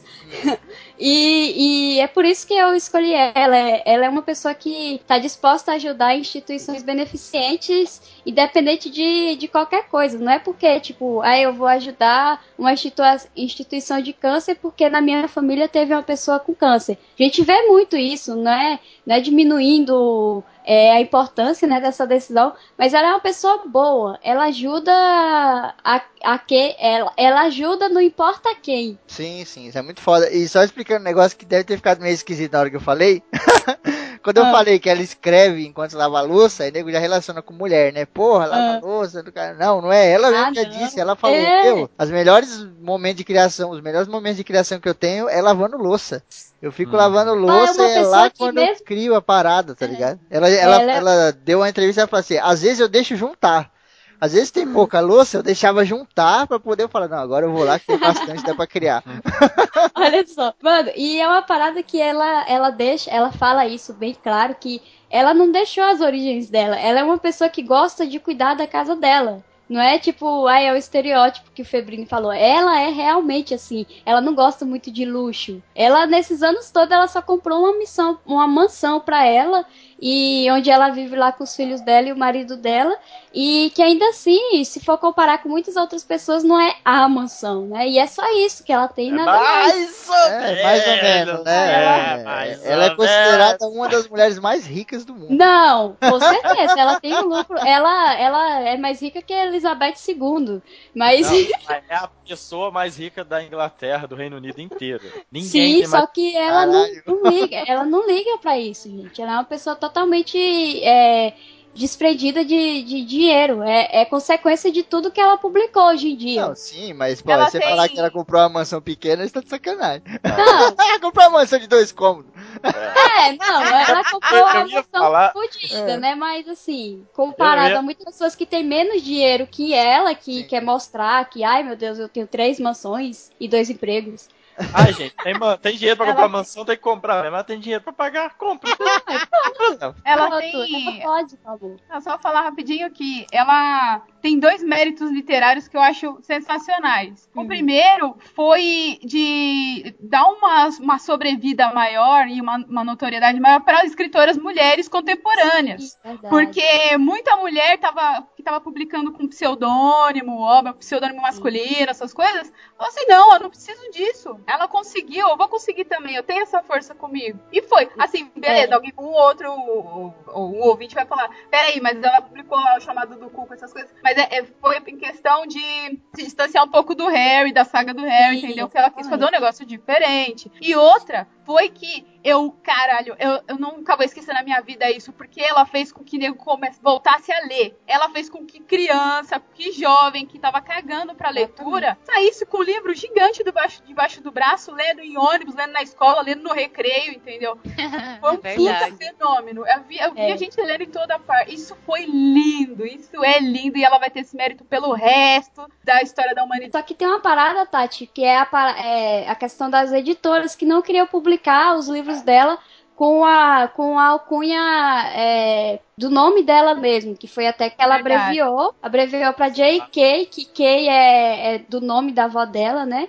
E, É Caitlyn, e né? aí, Que é isso, Caitlyn. Que aí foi quando ela conseguiu, numa segunda tentativa com um agente literário, que ela conseguiu publicar as histórias dela só que quando ela foi se mostrar para a sociedade, ela não teve restrições e falou que ela era, era ela era uma mulher e pronto. Isso foi muito bom porque a partir do momento que eh, as pessoas perceberam que podiam ler livros de uma mulher, que foi isso que aconteceu com os livros dela, eles começaram a tirar isso da cabeça e foi dando oportunidade para outras escritoras é, é, publicarem os livros com o nome dela, sem precisar de alcunha nenhuma, né? E uma parada até que eu acho foda nos livros, ela consegue educar as crianças com o que ela escreve. É muito educativo, sabe? Eles te Verdade. mostram como se portar com as pessoas, com os seres, com os seres humanos, com os animais, com, com tudo que você encontra na vida. Só que Boa, uma isso coisa mesmo. aqui que eu queria falar é o seguinte: é, ela tem essa importância de abrir o espaço para as escritoras, mas como a gente viu, ela não publicou como uma escritora. Então a gente tem né, essa resistência do mercado ainda. Quando ela publicou, ela teve que usar ali um- as iniciais. Ninguém comprou, começou a comprar Harry Potter sabendo que era de uma escritora, entendeu? Quando ela fez sucesso, falaram, é uma escritora, mas agora, ok. Tanto que a mesma coisa que a Jane Austen passou, que a Mary Shelley, as primeiras publicações do Frankenstein não vinham o nome dela. E assim, Célio, eu acho que é importante ela abrir o espaço, né? Como você e a Tati falaram. Só que, gente, tá muito distante ainda. Ah, no ano certeza. passado, no ano passado, um do- dos diretores do Prêmio Hugo, que é o maior prêmio de ficção científica da- do mundo, o mais importante, disse que as escritoras de ficção científica estão cagando na caixa de areia dos meninos. Como se a Meu ficção Deus. científica fosse uma Eu área dos Eu li homens, isso. né? Eu E li quem- isso e o Neil Gaiman comentou essa porra. Ele ficou revoltado. Ele e a. Amanda Palmer. Sim, E assim, lembrando que a primeira história de ficção científica é o Frankenstein que foi escrito por uma mulher. Então uma mulher cria o gênero literário e vem um cara agora. Só que assim, não foi um cara tipo. Mas aí são casos, né. Arieira? Não é, não é a sociedade São- inteira que Não, fala mas, que Mas é é você, geral, mas é você geral. acha que Não, na essa é sociedade inteira. É, É é, geral, por gênero porque- isso. Porque É. vamos falar a É verdade, a gente tem a J.K. Rowling, a gente tem algumas escritoras, mas pega em qualquer livraria, vai de ficção científica, vai de fantasia, vê o número de escritoras mulheres você tem em comparação a escritores homens. Não se compara, sabe? Não chega. Ela abriu, ela ajudou muito a melhorar, mas não adianta a gente, a gente não pode pensar que melhorou. Ainda falta muito, tá muito Sim. distante. Tem que É dar porque a luta não acabou Isso, mas é ainda, por né? A luta tá constante aí É. no dia a dia para as mulheres conseguirem se interar na sociedade, infelizmente. Tem que dar muita Sim, é gênero literário, né? Que é foda, porque se vocês virem outros tipos mais, mais é, romance, mas não só romances românticos, tem, mais mulher, mas o problema é que a ficção científica realmente é Sim. muito fechada. Os caras são machistas pra caralho. Isso Mas muito é aí, ô Tati, que eu acho assim, na área de romance, por exemplo, romance mesmo, tem muita mulher escrevendo? Tem, tem, mas tem aquele autor que escreve Querido John, que todo o livro dele Ah, vira o filme. Nicholas e- Sparks. Ah, Sim, cara, ele é. Foda. Então, e ele é super famoso e super bem sucedido numa área que, então, vamos dizer aí, entre mil aspas, é uma área de escritoras.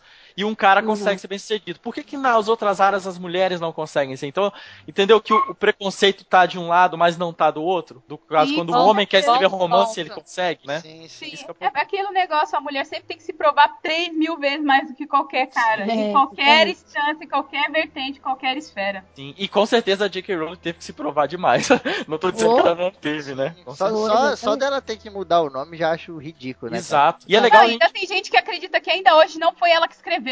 Tem gente que fala que foi plágio, e tem gente que fala que foi outro- um cara, whatever, que escreveu e que ela que tá assumindo a Quando porra. tu se ama, a tua autoestima está em dia, tu não aceita que ninguém lhe pisse. Bom, pra fechar aqui, eu vou falar da mais famosa de todas, que eu acho que é a mulher mais famosa da história. E ao mesmo tempo, por ser tão famosa e estar em livro, em filme, peça de teatro, em poesia, tudo, ela já foi tão deturpada que é a Cleópatra, a última, Claro. última, né, ela é o último faraó do Egito, é que Poderosa, lacradora. e uma coisa que a gente vê muito a Cleópatra nos filmes e tal, e a questão dela ter sido, né, ter tido relacionamento com Júlio César e com o Marco Antônio, que eram né, os governantes de Roma ali, os principais, a gente acaba tendo a imagem e a gente ouve muito o pessoal falando de que, nossa, essa mulher devia ser muito bonita, que essa mulher devia mandar muito bem na cama. Mas ela não poderia ser uma mulher interessante, uma mulher inteligente, e não poderia ser isso que atraía nela, né? Sim. Que é o que ela é, né? Que é o que ela é. Ela não era. Ela era, tá, gente? Ela morreu, desculpa eu falar pra vocês. Quê? Droga. Ela Como morreu. Como assim? Não acredito. Faz um tempinho Não, aí. não, não. Mas. Caramba. Não, não. Vi ela ontem. Acabei de vê-la aqui na internet. Poxa, mas assim, ela era uma mulher muito inteligente, muito culta, uma política que realmente é, chamava a atenção, e é por isso que ela se tornou tão importante, né? Ela é da, da, da dinastia do Ptolomeu, né? Que era lá do, do Alexandre o Grande. E é a última dinastia do Egito, né? A gente está comentando no cast de Antigo Egito, mas ela foi a primeira pessoa dessa dinastia que se interessou em aprender egípcio, porque eles eram de uma dinastia grega, né? Então isso, ela falava qualquer língua, ela falava latim, falava egípcio, falava sírio, entendeu? Falava grego. Então isso é uma coisa que impressionava todo mundo, que onde ela fosse nas suas visitas como governante, ela conseguia falar a língua daquele povo. Isso as pessoas ficavam impressionadas. É, exato, olha aí, ó. Exatamente. E É, ela o próprio nome dela acho que é grego, né, cara? Cleópatra É acho que grego. não é um nome egípcio, né? Não é grego, é grego, é. É grego mesmo. Né? E ela. Então, assim, ela, quando o pai morre, o pai deixa ela, que era a Cleópatra VII, junto com o irmão, né, para governar o Egito. E aí ela se casa com o irmão, né, que era o Ptolomeu, Ptolomeu VIII. E aí acaba tendo uma série de, de brigas ali, intrigas políticas, para que o irmão assuma o trono, né? E aí ela acaba se refugiando na Síria. E aí ela, ela percebe que quem dominava o mar Mediterrâneo ali era Roma já. Então ela tinha que fazer alianças com Roma. E aí tem a ida dela, né, o encontro dela com Júlio César, que o primeiro encontro é cercado aí de, de lendas, tem a história do tapete, né? que Ela envia um tapete pro Júlio César como um presente, e quando eles desenrolam o tapete, ela tá enrolada no meio. E aí é o primeiro encontro dela com Júlio César. Que assim, sendo lenda ou não, uma mulher pra fazer isso, ela tem que ter Essa é muito foda.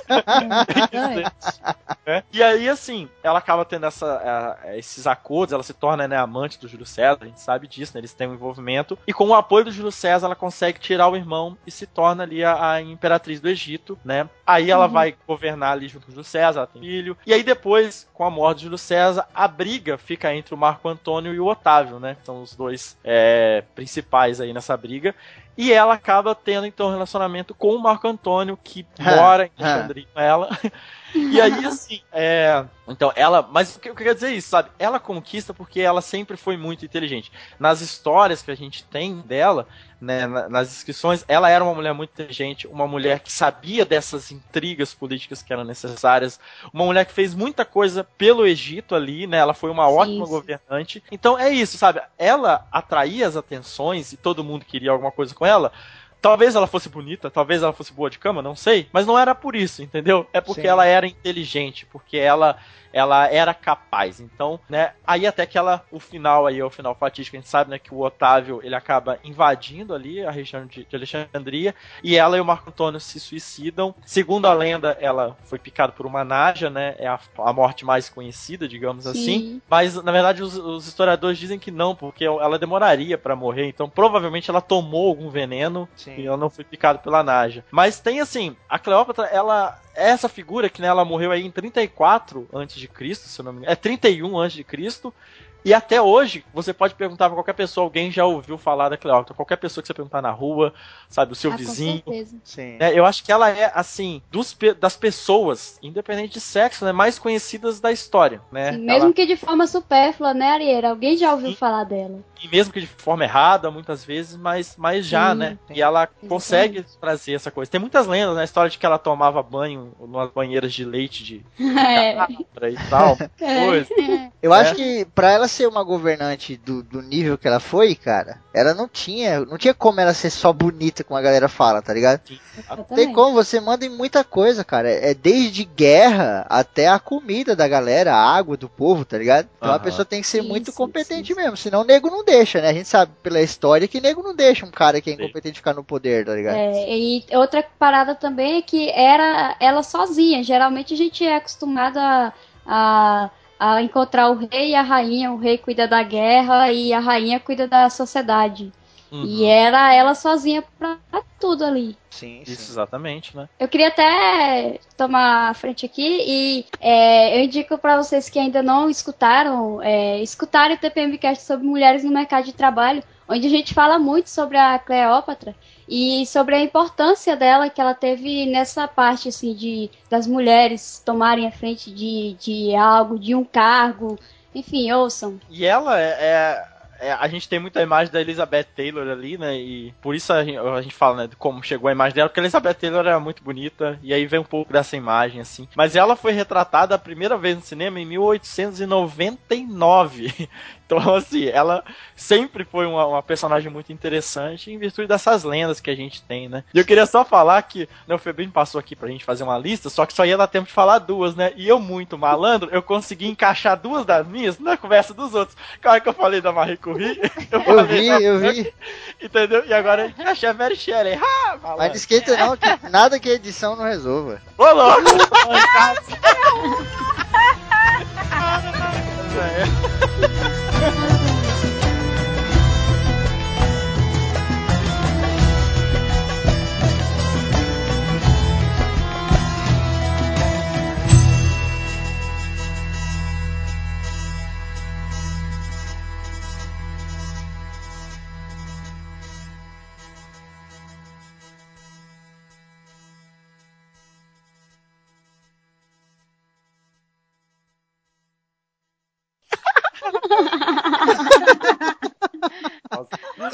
Ô, ge- ô, gente, só um minutinho que eu vou tirar minha blusa de frio aqui que tá me incomodando. Começa a tocar barulho.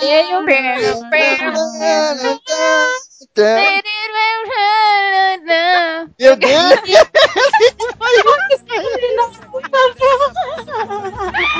Esse negócio de violência não tá com nada mesmo, sabe?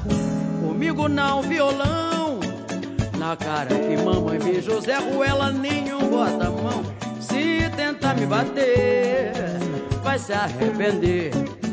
Eu tenho cabelo na venta e o que venta lá, venta cá. Sou brasileira guerreira, não tô de bobeira, não pague pra ver. Porque vai ficar quente a chapa. Você não vai ter sossego na vida, seu moço, se me der um tapa. Da dona Maria da Penha, você não escapa. O bicho pegou, não tem mais a banca. De dar cesta básica, amor, vacilou, tá na tranca. Respeito afinal, é bom e eu gosto, saia do meu pé. Ou eu te mando a lei na lata, seu mané. Bater em mulher é onda de otário. Não gosta do artigo, meu bem? Sai logo do armário. Não vem que eu não sou mulher de ficar escutando esculacho. Aqui o buraco é mais embaixo. A nossa paixão já foi tarde. Cantou pra subir, Deus a tenha. Se der mais um passo, eu te passo a Maria da Penha. Você quer voltar pro meu mundo, mas eu já troquei minha senha da linha malandra. Eu te mando a Maria da Penha. Não quer se dar mal, se contenha. Sou fogo onde você é lenha. Não manda seu casco, eu te tasco a Maria da Penha. Se quer um conselho, não venha com essa arrogância ferrenha. Vai dar com a cara, bem na mão da Maria da Penha. Comigo não, violão. Encara que mamãe beijou Zé Ruela, nenhum bota a mão, hein? Se tentar me bater, vai se arrepender. Eu tenho cabelo na venta e o que venta lá, venta cá. Sou brasileira guerreira, não tô de bobeira, não pague pra ver. Porque vai ficar quente a chapa. Ih, você não Não vai ter sossego na vida, seu moço. Se me der um tapa da dona Maria da Penha, você não escapa. O bicho pegou, não tem mais a banca. De dar cesta básica, amor, vacilou, tá na tranca. Respeito afinal, é bom eu gosto, saia do meu pé. Ou eu te mando a lei na lata, seu mané. Bater em mulher, hum, é onda de otário. Não gosta do artigo, meu bem, sai logo do armário. Não vem que eu não sou mulher de ficar escutando esculacho. Paixão já foi tarde. Canto pra subir, Deus a tenha. Se der mais um passo, eu te passo a Maria da Penha. Você quer voltar pro meu mundo, mas eu já troquei minha senha da linha malandro. Eu te mando a Maria da Penha. Não quer se dar mal, se contenha. Sou fogo onde você é lenha. Não manda seu casco, eu te tasco a Maria da Penha. Se quer um conselho, não venha essa arrogância ferrenha. Vai dar com a cara bem na mão da Maria da Penha. Comigo não, violão. Vamos evitar confusão.